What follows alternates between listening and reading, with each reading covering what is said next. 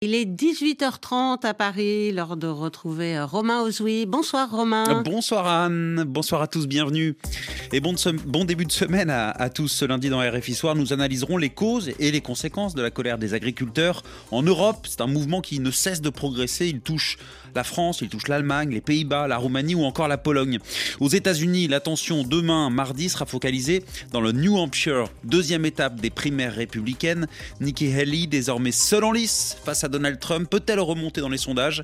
Gilles Biasset du journal La Croix est de retour de, reportage. 19h30 dans une heure, heure de Paris. Afrique Soir, la première édition, ce sera avec Sylvie Berruet. Mais pour le moment, c'est votre débat. Le débat du jour. Romain Ozoui. Où sont passés les bébés? Voilà une tendance de fond qui s'observe partout dans le monde l'hiver démographique s'installe. De l'Europe à l'Amérique latine, en passant par l'Asie ou le Moyen-Orient, la natalité est en baisse. En Chine, le nombre de naissances est au plus bas depuis 1949. En France, c'est du jamais vu depuis la Seconde Guerre mondiale, à tel point que le président Emmanuel Macron a appelle à un réarmement démographique selon ses propres mots. Notre question ce soir, est-ce qu'il faut relancer la natalité dans le monde? Est-ce qu'il y a vraiment péril en la demeure? Une baisse des naissances annonce-t-elle toujours une économie en souffrance? Comment s'adapter aux perspectives démographiques annoncées? Eh bien, soyez euh, les bienvenus dans le débat du jour. RFI. Et pour répondre à, ces questions, nos deux invités ce soir à mes côtés en studio, Jean-Hervé Lorenzi, bonsoir. Bonsoir. Vous êtes économiste, fondateur du Cercle des économistes, co-auteur du livre La Grande Rupture. Euh, notre deuxième invité est en ligne avec nous. Bonsoir Gérard François Dumont. Bonsoir. Économiste, démographe, professeur à l'université de, Paris 4 Sorbonne.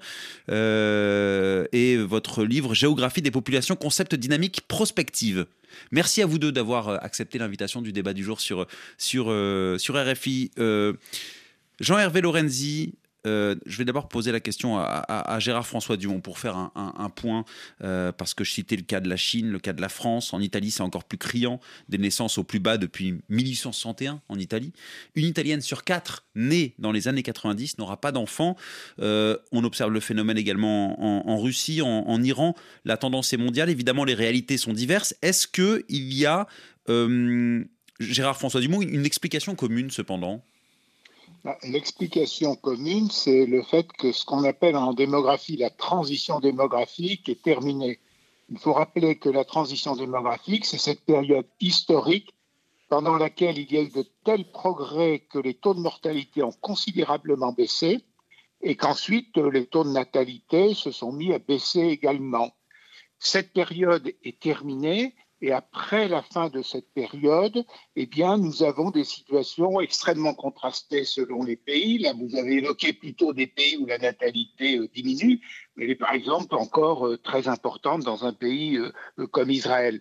En réalité, on, a à la fois cette période après la transition démographique et en même temps des situations locales extrêmement contrastées. C'est-à-dire qu'on ne peut pas analyser de la même façon la baisse de la natalité en Chine ou la baisse de la natalité en Inde, la baisse de la natalité en, Italie ou la baisse de la natalité en France. Hmm. Il n'y a pas un ressort commun? Non, il n'y a, pas, il n'y a pas de ressort commun. Euh, sauf qu'évidemment, avec la fin de la transition démographique, depuis les années 70, on a changé hmm. de régime démographique. C'est-à-dire avant les années 70, donc avant le développement et la diffusion des méthodes de contraception, puis de l'avortement dans la majorité des pays, beaucoup de naissances naissaient de façon aléatoire. C'est-à-dire que quand on interrogeait les femmes qui venaient d'accoucher dans les maternités, on leur disait Avez-vous souhaité cet enfant? Eh bien, 60% disaient oui. Les autres disaient bah, Je ne l'ai pas vraiment souhaité à ce moment-là, mais enfin, il est arrivé et je l'aimerais tout autant que, si je l'avais souhaité à ce moment-là avec les techniques de contraception, c'est vrai que la, naissance s'inscrit dans un projet euh, fait par une personne ou, par un couple, et donc euh, c'est un phénomène qui n'est plus aléatoire pour la hmm. majorité des naissances dans nos pays développés. Mais est-ce que pour vous suivre, on peut aller jusqu'à dire que la baisse de la natalité est une bonne nouvelle alors? Parce que euh, aujourd'hui les couples ont, la liberté de choisir et, il n'y a plus les, les naissances entre guillemets forcées que vous évoquiez? Alors, ce alors, c'était pas des naissances forcées, c'était des naissances qui survenaient aléatoires, comme vous disiez. Aléatoires. Et d'ailleurs, euh, quand si on parle dans une salle où il y a des générations de, gens de 70 ans, on peut dire que 40% d'entre eux n'ont pas été désirés au moment même où ils sont nés. Mais ils ont été aimés autant que les autres. En réalité, ce qui est une bonne nouvelle, effectivement, c'est le libre choix, sauf que le libre choix, eh bien, malheureusement, les politiques ne l'ont pas accompagné. Je prends l'exemple de la France. Euh, en France, lorsqu'on fait des enquêtes, on se rend compte que le nombre d'idéal d'enfants pour les, pour les Françaises, c'est en moyenne 2,3 enfants par femme. Or, euh, la fécondité est tombée en dessous de 1,7 enfants par femme. Donc, vous voyez, il y a un écart important, c'est-à-dire qu'effectivement, hmm. la femme qui ne souhaite pas avoir un enfant, c'est pris en charge par la collectivité, puisque les moyens de contraception, la pilule, le stérilet sont pris en charge par la collectivité, euh, l'avortement aussi est, remboursé par la collectivité. En revanche, pour la femme qui veut avoir un enfant, il y a éventuellement de telles difficultés qu'elle va y renoncer parce qu'elle aura des problèmes de logement, parce qu'elle ne pourra pas facilement concilier vie professionnelle et vie familiale, et que son pouvoir d'achat risque de trop euh, diminuer. Donc vous voyez qu'il y a à la fois la bonne nouvelle de la possibilité de euh, ne pas avoir d'enfant ou un enfant supplémentaire, et, la mauvaise nouvelle que la liberté d'en avoir un n'est pas suffisante. Et, les freins aujourd'hui euh, au souhait ou pas d'avoir des, des, enfants sont, sont, évidemment nombreux, on, va en parler. Jean-Hervé Lorenzi, vous qui êtes économiste, est-ce qu'il y a un lien évident entre baisse de natalité et inflexion économique. Et Inflexion économique. Donc, une économie qui souffrirait. Alors, je, vais, parce que, parce que le, lien, il est beaucoup fait en ce moment avec la Chine. Bien, sûr que oui. on va rester sur le débat, si vous me permettez, sur le débat français, puisque en fait, tout ça vient, si nous, je me retrouve avec bonheur euh, dans votre émission, c'est que euh, le président a, à la suite de beaucoup d'interventions sur le même sujet, a souligné le fait qu'on a ce phénomène quand même très curieux, qui est que, puisqu'on n'est pas sur une période très longue, en, 5-6 ans, le taux de natalité a baissé de manière très significative en France. Alors que nous étions l'exception, hmm. comme chacun le sait, nous avions un, taux qui était bah, de tout le monde natalité, ne le sait pas. Voilà, d'où le. mais, mais effectivement, rappelons, rappelons aux auditeurs que euh, la, France est, bonne élève, entre guillemets, bonne élève de l'Europe en termes de natalité historiquement. Elle l'était, et là, elle le reste dans un univers qui est un univers parmi les cancres, on est le moins cancre. Voilà, c'est ça. La deuxième remarque, c'est que, euh, qui est très important, c'est que ce débat a été présenté par des, en tout cas, par des femmes politiques, je trouve de manière un peu euh, inexacte. Euh, dans la mesure où ils avaient l'impression que c'était une, au fond euh, une remise en cause de la liberté des femmes. Vous pensez à qui? Par exemple, Sandrine Rousseau, qui a dit c'est terrible. Des Verts voilà. Et je me disais. C'est terrible, mais c'est terrible, terrible, quoi La baisse de la natalité ou, ou la solution prônée par le président français? D'une manière générale, d'évoquer le thème. Euh, alors, je n'ai pas, j'ai quand même pas écouté euh, ce qu'elle a dit avec, euh, en me levant et en, en, prenant note de tout ce qu'elle avait dit, mais c'était le climat. Et moi, je trouve que c'est une erreur absolue. Parce que c'est un problème. Je crois que savoir que cette dame et cette, cette femme politique est économiste. Et pour les économistes, c'est le sujet un des deux ou trois grands sujets de l'histoire de la pensée économique. On s'est toujours interrogé sur la démographie. On a employé d'ailleurs ce terme de dividende démographique, ce qui est d'ailleurs très significatif, puisque le dividende dans l'esprit, c'est quelque chose de positif, alors que euh, on voit bien que dans euh, beaucoup de pays, jusqu'à un certain niveau, la croissance démographique est en réalité accompagne la croissance pour des tas de raisons sur lesquelles je vais revenir très rapidement. Et dans certains pays, et notamment en Afrique, c'est un débat que nous avions eu à plusieurs euh, il y a quelques années. les taux de natalité très importants sont en réalité peut-être une difficulté pour la croissance. Donc il y a un rapport évident entre croissance et, euh, et croissance démographique, hmm. croissance économique, croissance démographique. Mais est-ce qu'on peut le généraliser à l'échelle du monde? Non. Je trouve Là, vous parlez pour l'Afrique, par exemple. Oui, euh, oui, mais chez nous, c'est un problème plus compliqué dans les pays développés. Je vais vous expliquer à mon avis. pardon, pour, illustrer pour nos auditeurs, on parle de l'Allemagne. Par exemple, l'Allemagne, il y a eu une natalité qui n'était pas à la hauteur de celle de la France, et pourtant la progression économique, elle était, elle était allouée euh, ces dernières, ces dernières décennies. Sauf que, sauf que une des raisons du ralentissement de l'économie euh, mondiale, c'est ce qu'on a appelé le vieillissement de l'économie mondiale, euh, et de la population mondiale, vieillissement étant que l'âge moyen de la population a tendance à augmenter. Et c'est pas bon hmm. pour trois raisons. La première raison, c'est que ça coûte très cher. Donc il y a un problème de, de, justice intergénérationnelle mm. qui est mis à bas, parce que moi j'aime bien que les gens disent il ne faut pas en parler, parce que c'est... Euh, évidemment que si, puisque c'est un problème, c'est que plus les vieux sont nombreux et moins les jeunes sont nombreux, euh, plus les jeunes auront du mal à assumer cette fonction de transfert et de soutien de des revenus des, des vieux, pour dire les choses de manière un peu brutale. Deuxième aspect, c'est évident que dans un monde d'innovation, euh, l'innovation, c'est plutôt des gens de 20 ans que des gens de 60 ou 70 ans. C'est comme ça. Le garage euh, si connu, euh, les garages de Californie, ce sont des gens jeunes. C'est pas des. puis troisième aspect plus important pour moi en tant qu'économiste, c'est qu'au fond, on nous dit à juste titre qu'il va falloir investir de manière massive dans les années qui viennent tout simplement parce qu'il faut jouer de la transition euh, écologique, 60-70 milliards par an.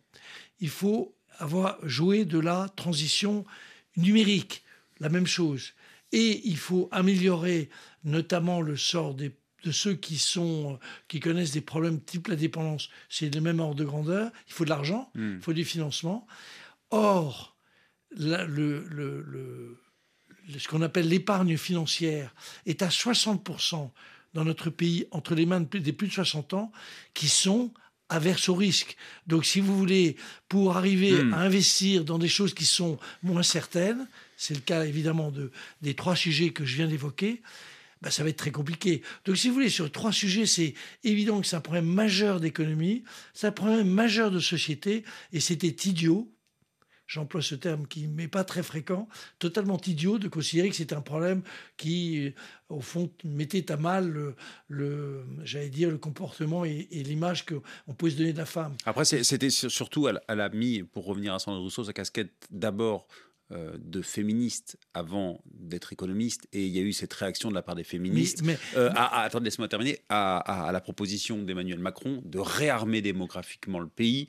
Il y a eu cette phrase qui, a été, qui, est sortie laissez nos utérus oui, mais moi, je suis féministe et je peux vous garantir, mais je suis économiste. Hmm. Les deux. Quelqu'un normalement doué peut faire deux choses à la fois. Et, et je veux dire, c'est totalement idiot pour une économiste de pas se, se souvenir que allant de Thomas Malthus vous vous souvenez, Malthus, qui expliquait qu'il fallait surtout être extrêmement prudent sur euh, la, croissance de la population et euh, l'ensemble, tous les économistes ont traité du problème de la démographie. Brodel, je termine là-dessus, le plus bel exemple, Brodel dit l'histoire de l'humanité, en fait, peut se lire à travers l'histoire de la démographie. Gérard François Dumont, alors Jean-Hervé Lorenzi a cité plusieurs fois le mot problème en évoquant le déclin de la natalité et donc le vieillissement de la population que vous avez détaillé. Est-ce que le, la baisse de la natalité qu'on observe encore une fois aux quatre coins du monde est forcément un problème? Ben, si on regarde l'histoire, on se rend compte que les pays qui ont connu des diminutions de population ont rencontré euh, des difficultés économiques. Et si on regarde la réalité d'aujourd'hui, vous prenez un pays comme le Japon, donc le Japon, sa population baisse maintenant depuis une quinzaine d'années, alors ça reste un pays riche, mais rappelez-vous quand même qu'en 1990, il y avait ce que j'appelais moi la, mania, c'est-à-dire le Japon était présenté comme une réussite qui allait durer, on parlait de ce qu'on appelle la triade, c'est-à-dire les, les, trois régions mondiales les plus développées, euh, l'Europe, les États-Unis et le Japon eh bien, comme le Japon a commencé à voir sa population diminuer, euh, la nippomanie a disparu et la situation euh, économique du Japon, euh, malgré une gouvernance qui est plutôt satisfaisante, est beaucoup moins bonne. Hmm. Regardez le cas de la Chine, dont la population baisse depuis deux ans on voit bien que les taux de croissance en Chine euh, viennent de diminuer de façon extrêmement euh, significative. Euh, donc clairement, on est dans une situation qui est très simple, c'est-à-dire quand votre population diminue, il arrive un moment où la baisse de votre norme de naissance entraîne une diminution de la population active. Or, dans tout pays, la création de richesse est à peu près proportionnelle à la population active. Et donc, on le voit bien. Vous comparez la Belgique et la France. Bon, en gros, ce sont deux pays qui sont dans le même type d'économie. Simplement, la France a un PIB six fois supérieur à la Belgique parce que sa population active est six fois supérieure à la Belgique. Alors, sur ces questions, si vous voulez, quant à la croissance démographique, il faut évidemment la corréler toujours avec la qualité de gouvernance. Hein, si je prends depuis deux siècles, quel est le pays au monde qui a connu la plus forte croissance démographique? Ce sont les États-Unis. Hmm. Mais les États-Unis, d'un point de vue économique, ils ont su créer une société de confiance je rappelle que c'était qu'un pays agricole au début. Ils sont à l'abri globalement, les États-Unis, de cette baisse mondiale de la natalité, effectivement. Alors, ils, ont une fécondité qui baisse. Concernant l'Afrique, mais beaucoup moins. la, croissance démographique peut être jugée comme un problème, mais peut être jugée aussi comme une chance. Ah. Parce que l'Afrique était un continent extrêmement peu dense. Euh, grâce à son augmentation de population, parce qu'elle est encore l'Afrique dans la transition démographique, et cela signifie une augmentation de sa densité de population, et ça peut permettre de, rentabiliser des activités économiques qui ne l'étaient pas quand l'Afrique était peu peuplée. Bon, bien sûr, tout ceci euh, dépend euh, euh, des qualités de gouvernance. Est-ce que la, est-ce que l'Afrique, la démographie en Afrique, c'est ce qui explique, parce que ça, c'est ce qui peut peut-être paraître paradoxal, c'est qu'on on pointe la baisse de la natalité partout dans le monde, mais la population mondiale augmente. Ça, c'est en, en, raison de, de, de, la croissance démographique en, Afrique C'est la première raison la, première raison, c'est la croissance démographique en Afrique. La seconde raison, c'est ce sont en démographie les phénomènes de vitesse acquise. C'est-à-dire que quand vous avez une fécondité qui, qui baisse, eh bien, elle n'entraîne des effets pour entraîner une diminution de population que 20-25 ans plus tard. Prenez le cas de la Chine. Donc la Chine, sa population diminue depuis deux ans. Mais en réalité, il y a déjà un quart de siècle qu'on sait que la population chinoise va diminuer parce qu'elle avait un hmm. effet de, vitesse acquise.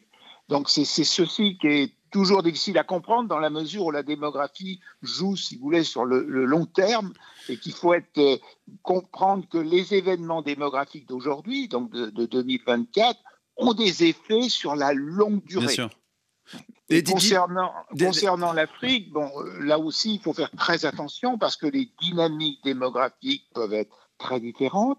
Euh, les dynamiques de gouvernance peuvent être très différentes aussi selon les pays, mais globalement, l'Afrique avance dans la transition démographique. Hein, c'est-à-dire que la fécondité en Afrique, elle est encore élevée, mais elle a déjà baissé de façon très significative en moyenne, euh, de même que les taux de mortalité ont, baissé euh, grâce à un certain nombre euh, de progrès, grâce à la vaccination, etc. Bon, je ne sais pas d'ailleurs, je ne sais plus quel pays d'Afrique est en train de faire une grande vaccination contre le paludisme. C'est de nature, je l'espère du moins, à permettre là aussi une diminution des taux de mortalité. Je crois que c'est le Cameroun, si ma mémoire est bonne. Alors, en 2100, pour, pour, faire écho à, ce que vous nous dites, euh, Gérard-François Dumont, en 2100, selon l'ONU, une personne sur trois naîtra en Afrique. Donc, augmentation de la, démographie en Afrique, euh, euh, diminution en, Chine. ça va déséquilibrer les, comment dire, l'équilibre mondial. dernière question rapidement avant de passer à la deuxième partie du débat. Oui, c'est vrai, c'est un changement structurel. C'est-à-dire, dans l'histoire de l'humanité, hein, jusqu'au XXe siècle, nous avions trois principaux foyers de peuplement. L'Asie orientale avec la Chine, le sous-continent indien avec l'Inde et l'Europe.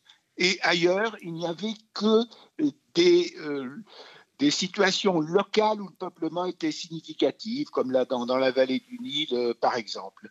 Or, le changement qui intervient, c'est qu'effectivement, l'Afrique est en train de devenir un grand foyer de peuplement et va devenir très certainement le premier foyer de peuplement du monde, bien au-delà de l'Asie orientale, puisque la Chine diminue, le Japon diminue, la Corée diminue, euh, etc. Et euh, sans doute aussi euh, supérieur au sous-continent indien, en dépit de la forte croissance du Pakistan. Le débat du jour sur RFI. Romain Ozoui. Faut-il relancer la natalité dans le monde? Voilà la question qu'on pose ce soir, alors qu'effectivement, aux quatre coins de la planète, la natalité euh, est en baisse. Mes deux invités euh, ce soir, Gérard François Dumont, que l'on entendait, économiste, démographe, professeur à l'université de Paris 4 Sorbonne, Jean-Hervé Lorenzi à mes côtés en studio, économiste, fondateur du Cercle des économistes, euh, co-auteur du livre La Grande Rupture. Alors, Jean-Hervé Lorenzi, j'aimerais voir avec vous, est-ce que selon vous, il faut un plan pour relancer la natalité? Est-ce que c'est nécessaire? Très difficile. Parce des plans, parce qu'on peut parler aussi au niveau mondial. Très difficile parce que euh, c'était très passionnant ce qu'a dit M. Dumont. J'y rajoute juste un point, c'est que la baisse de la natalité est en réalité un phénomène de perte de confiance. Hmm. Au fond, pourquoi est-ce qu'on on, s'intéresse à cette, euh, baisse brutale en France? On va parler de la France, parce qu'on peut parler de l'Allemagne, mais pourquoi est-ce que ce mouvement très significatif nous inquiète? C'est simplement parce que c'est une perte de confiance. Or, c'était, vous vous souvenez, on est sans arrêt en train de dire la France va pas bien, va pas bien. C'était le signal au contraire, qui montrait que, j'allais dire, les Français avaient confiance dans l'avenir. Parce qu'il y a quand même un rapport entre. On n'est pas en train de dire, de dire, et c'est pas quatre enfants, on est en train de dire, on est en train de tourner un tour de deux. Moins de deux enfants. Voilà. Mais alors, est-ce qu'il faut, est qu'il faut un plan pour, pour la France? Je ne sais pas. Je ne sais pas, je pense qu'il est-ce faut... Est-ce que c'est nécessaire ou est-ce que, parce qu'il y a quelque chose dont on n'a pas parlé, ni vous, euh, ni Gérard François Dumont, euh, est-ce que pour faire face aux, aux, enjeux climatiques, finalement, cette baisse de la natalité, elle peut elle peut bien tomber. Non, c'est pas, c'est jamais bien moi, je suis un vieux. C'est quand même triste, une société de vieux. Il faut quand même dire les choses comme elles sont. Oui, mais c'est triste, mais est-ce que c'est adapté à, nos temps modernes Enfin, bon, que ce soit adapté ou pas adapté, la réalité, c'est que euh, une société vivante, c'est une société qui, qui se reproduit. Je vous rappelle que nous ne nous reproduirons plus si ça continuait. Oui, il faut un plan. Allez, on est optimiste, il faut un plan. À l'évidence, il y a eu des bêtises faites sur les allocations familiales. Ça n'a pas été. Alors, c'est pas du tout que c'était injuste. Au contraire, c'était plutôt remettre de la justice et soumettre les allocations familiales au, euh, j'allais dire, au niveau de revenus des individus. Mais c'est vrai que globalement, ça a joué un petit aspect de perte de confiance. Pour expliquer à nos auditeurs, euh, globalement, euh, on pointe la baisse de la natalité, on appelle, enfin, je cite le président français, un réarmement démographique, et globalement, il y a une baisse des aides observée depuis plusieurs années en France. ça paraît paradoxal. Tout à fait. Donc il y a sûrement, si vous voulez appeler ça un plan, on fait un plan, on remet un peu de financement pour les, pour les aspects, et puis on a des problèmes économiques absolument géants, le logement des jeunes. Moi, je vais vous dire, c'est ce qui me stupéfie dans cette affaire de réarmement, employant des mots plus, euh, comment dire, plus paisibles, euh, disons, du développement démographique, peut-être plus stimulé. Il est clair que le sujet numéro un, c'est remettre un peu d'argent et arrêter de le baisser. Deuxième aspect, c'est le problème du logement. Or, on ne fait rien pour le logement des jeunes, rien. Un, couple de jeunes, disons de qualification moyenne, ne peut pas aujourd'hui hmm. s'acheter ou même à énormément de difficultés pour, se, pour avoir une location euh, Donc c'est ça le sujet politique. Et en, et en, ça, finalement, la France rejoint ce qui est observé beaucoup en Asie, notamment. Euh, ces difficultés qui font que euh, beaucoup de jeunes euh, asiatiques ne fondent pas de famille. Est-ce que le déséquilibre mondial annoncé, entre guillemets, que j'évoquais, avec une population africaine qui va grandir de manière importante, une population, par exemple, chinoise qui va, qui va diminuer, est-ce que pour vous, économiste, ça vous, vous trouvez que c'est de nature à être inquiétant? Non. Pourquoi? Parce que les démographes se trompent autant que les économistes. Donc euh, je suis prudent avec les prévisions des démographes, mais l'idée est quand même de dire qu'on va avoir un milliard ou deux de personnes en plus pour 2050. Moi, personnellement, peut-être que je ne le verrai pas, mais en tout cas, c'est ce, ce que nos amis démographes nous disent. Et il va falloir les nourrir.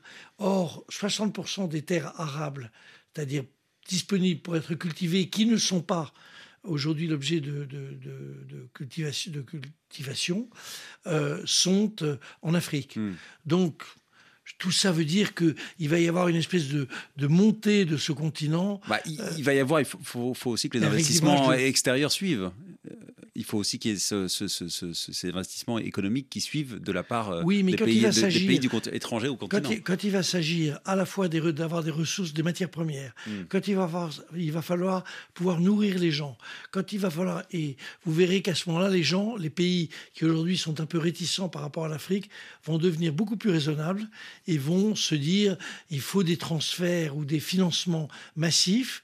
Ce fut le cas déjà du de la Chine, c'est un peu le cas de l'Inde, ça a été très peu le cas de l'Europe, et dans l'Europe, c'est malheureusement très peu le cas de la France. Alors Gérard François Dumont, c'est passionnant ces questions démographiques parce qu'on on évoque baisse de la natalité un peu partout dans le monde. Cependant, euh, population mondiale qui continue d'augmenter parce qu'il y a cette croissance démographique très forte en, Afrique.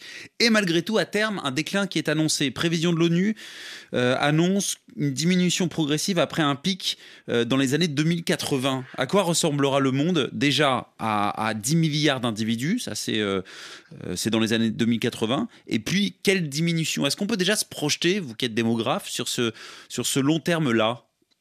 Alors en fait, vous faites bien de rappeler ces chiffres, mais en fait ces chiffres euh, n'ont pas beaucoup de valeur pour deux raisons. la première raison, c'est que lorsqu'on parle de 9 milliards d'habitants, par exemple, sur Terre, ça n'a pas de signification. Le vrai problème, c'est où, ces, où, ces, personnes habitent-elles et quelle est la composition par âge du pays dans lequel ils habitent. Prenons un exemple très simple. Voilà, vous, vous, allez comparer deux pays qui ont à peu près la même population aujourd'hui, c'est-à-dire le Mexique et le Japon. Et vous les additionnez pour arriver à vos 9 milliards. Mais en réalité, la dynamique démographique du Mexique et celle du Japon sont fondamentalement différentes. Ils n'ont aucun indicateur semblable que ce soit en termes de vieillissement, de natalité, de fécondité, de mortalité, de mortalité infantile, d'espérance de vie, etc. Bon, donc la réalité, elle est, elle est locale. C'est comme si en hmm. France, euh, euh, vous voulez vous comparer Paris avec le département le moins peuplé qui est là, Lozère. On est dans deux situations qui sont euh, extrêmement contrastées. Donc ça, c'est le, le premier élément. Le second élément, c'est que bien sûr, on fait des projections démographiques parce que c'est assez facile à faire par rapport à l'économie euh, notamment. Il n'empêche que les, les, projections, moi j'aime appeler ça des perspectives conditionnelles, c'est-à-dire elles sont conditionnées aux hypothèses que vous faites au départ.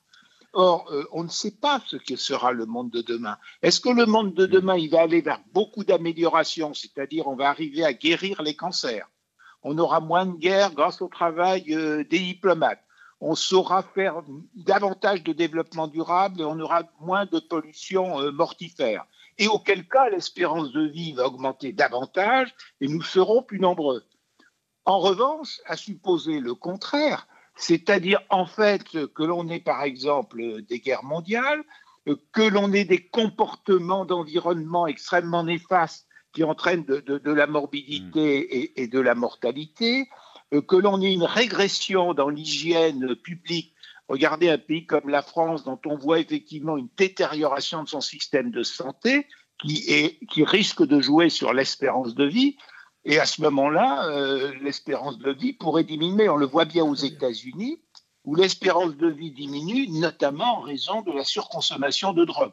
Donc en fait, vous voyez, tout peut arriver. On essaie d'éclairer le, futur par des projections il faut être extrêmement prudent euh, sur les projections qui sont effectuées. Il faut toujours les regarder avec grand sens critique. Hmm. Euh, le dernier exemple, si je prends les projections faites par l'INSEE il y a seulement deux ans pour la France, elles étaient totalement erronées par rapport euh, aux chiffres que l'on constate en cette année 2023. Et, euh, donc, donc, donc euh, restons prudents vis-à-vis des projections. En revanche, elles, nourrissent, elles doivent nourrir la réflexion euh, sans les considérer, je dirais, comme vérité d'évangile. Et comment la démographie peut-elle s'adapter au changement climatique?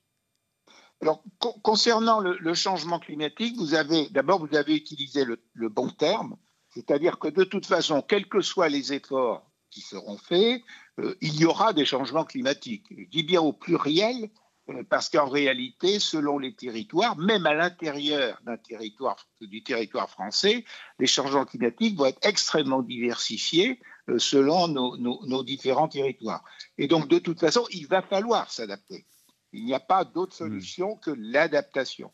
Alors, cette adaptation, eh bien, euh, elle suppose effectivement d'être inventif euh, donc ça veut dire par exemple que des agriculteurs vont être amenés à, modifier leur type de culture ou hmm. leur méthode culturelle pour s'adapter au changement climatique. Et, en tout cas, ce ne sera pas à la démographie de s'adapter, c'est ce que vous nous dites. Donc vous, vous il nous reste quelques secondes. vous, vous prenez, vous pensez qu'il faut des plans, il faut des plans mondiaux euh, de, de, relance de la natalité. Mais même en France, la réalité est locale. Nous avons le tort euh, de vouloir effectivement, comme on l'a fait récemment avec la, loi climat et résilience, considérer la France comme un pays plat et dont tous les territoires seraient géographiquement semblables. Eh, eh eh bien, merci Gérard François Dumont. On a bien entendu votre point de vue. Finalement, vous nous dites qu'il faut laisser voir aussi l'évolution de la démographie et pas se fier qu'aux prévisions. Euh, Jean-Hervé Lorenzi, vous avez dit qu'il faut un plan euh, pour la démographie. Donc, c'est intéressant d'avoir vos, deux points de vue. en tout cas, ah, c'est la, fin de cette émission, mais si je peux dire en, un mot, le constat est commun sur la baisse de la natalité. Les réalités sont diverses et les réponses euh, doivent être différentes. C'est un petit peu ce que vous nous avez dit. Merci beaucoup à vous deux. Merci beaucoup à Florence Ponce à la préparation de ce débat. Et à Laurent Philippot à sa réalisation. RFI Soir dans 30 secondes.